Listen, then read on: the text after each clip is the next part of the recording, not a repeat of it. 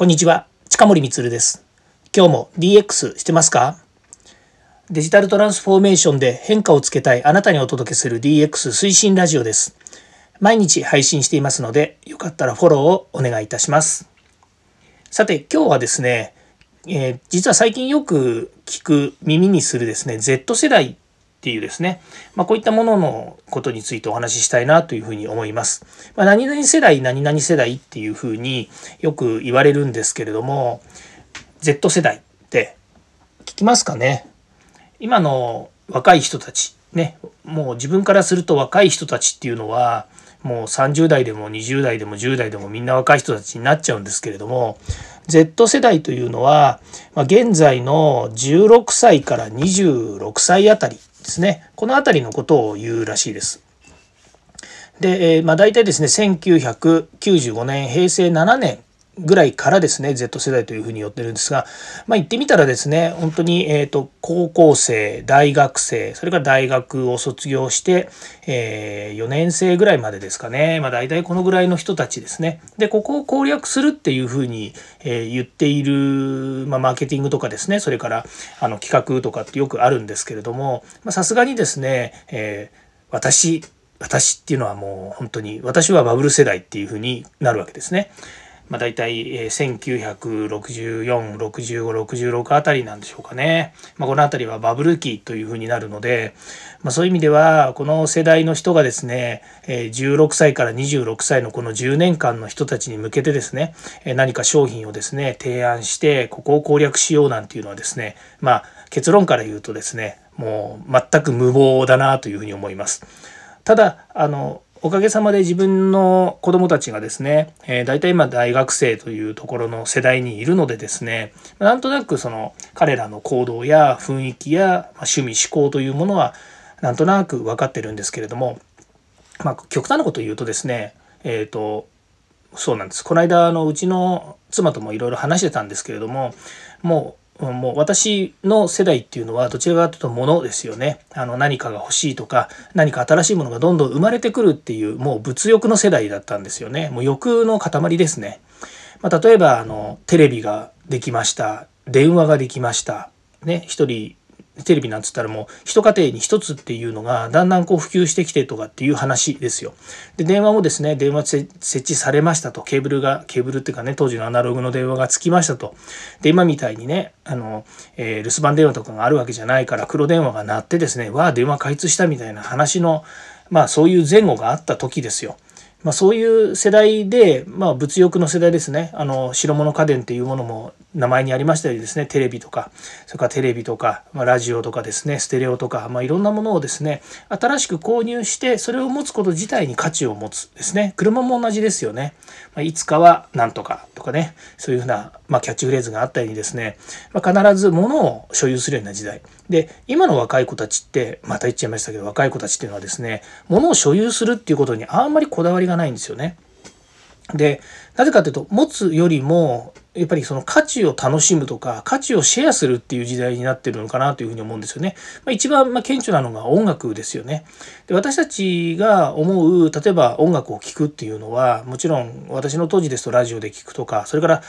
あのレコード買うとかっていうのがあったんですけど、まあ、それからもうこうだんだんこうねあの皆さんのこう生活の中にもありましたけれどもそれがだんだん変わってきていてでまああのもので言ったらですねレコードからそれからカセットですね。レコードカセットから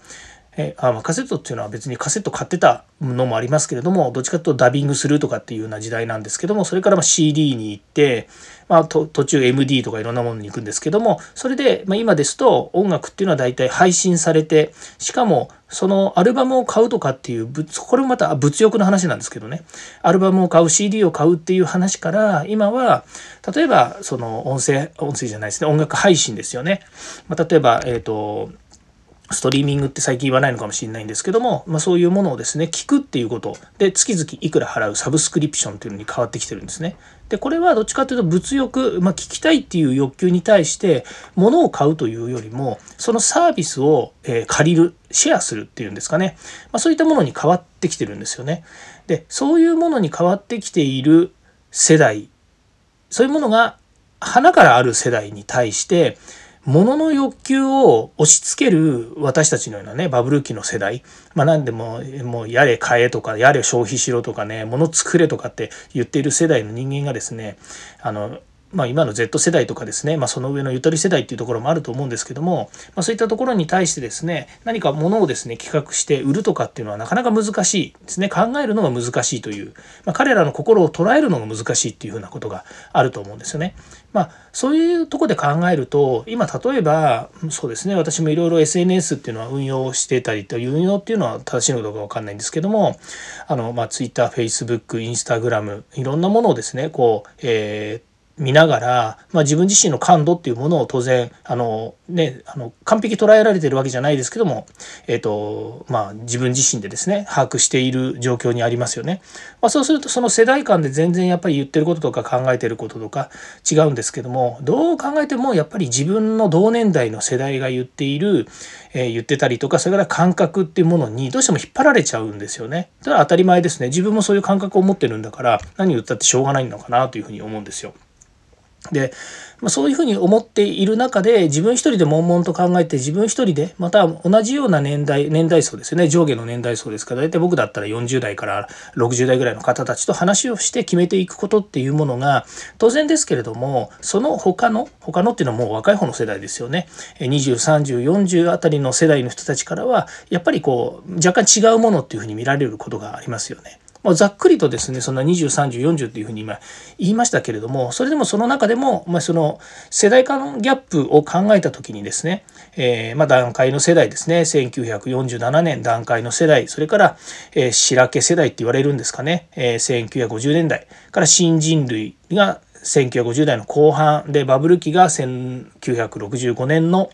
中間あたりがバブル期なんですかね。それから1970年段階のジュニア段階ジュニアですね。段階の世代の人たちから生まれた子どもたちを段階ジュニアという。でその次に氷河期世代っていうですね、まあ、非常にその就職難の時代があった後ですね。ゆとり世代 Z 世代というふうに続くというふうに言われています、まあ、そういうふうにですね。あの、まあ、この間の番組でですねテレビの番組でちょっと見てですね、まあ、改めめてですねそういう世代間のギャップが発生するっていう状況の中で、えー、まあ、いろんなあの世代に対してですね、えー、マーケティングやショッティングっていうものをですね企画していくっていうことになるわけですね。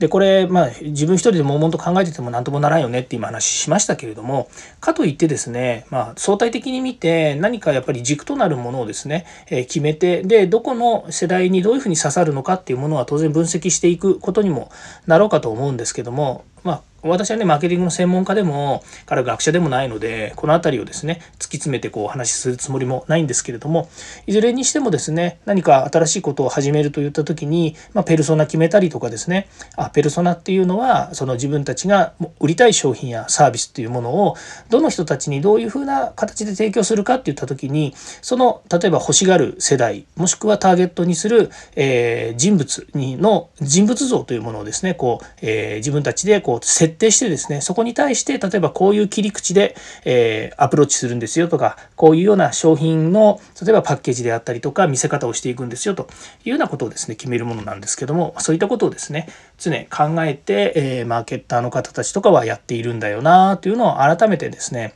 あの考えた、えー、まあ、えキーワードでした。まあ、それが最近よく聞く Z 世代って言われた時に私な Z 世代って何だろうなっていうふうにちょっとまあいろいろとですね悩んでた部分があるんですがさすがにですねあの若い人たちですね16歳から26歳の人たちというようなとこですね、まあ、ここに対してどうアプローチするか、えー、自分の子どもたちを見ながらも、えーなかなか難しいなというふうに思っていました。まあ、それがですね、Twitter とかですね、それから、え Instagram とか、また TikTok とかいろいろ、まサービスありますけれども、まそういったものを見るにつれですね、えー、まあ私からしてみると、これは何が面白いんだろうかと。もう完全にギャップどころかですね、もう意識の違いがですね、まあありありと出てくるわけなんですけども、それにしてもですね、えー、世の中は動いていて面白いなと、まあそんな結論です。はい。今日も聞いていただき、聞いていただきましてありがとうございました。えー、です週末なのでですね、こういうようにですね、自分自身が思っていること、考えていることっていうのをですね、少しお話ししてみました。また明日からですね、DX に役立つ話題を提供していきます。よかったらいいねやフォロー、コメントお願いいたします。近森光でした。ではまた。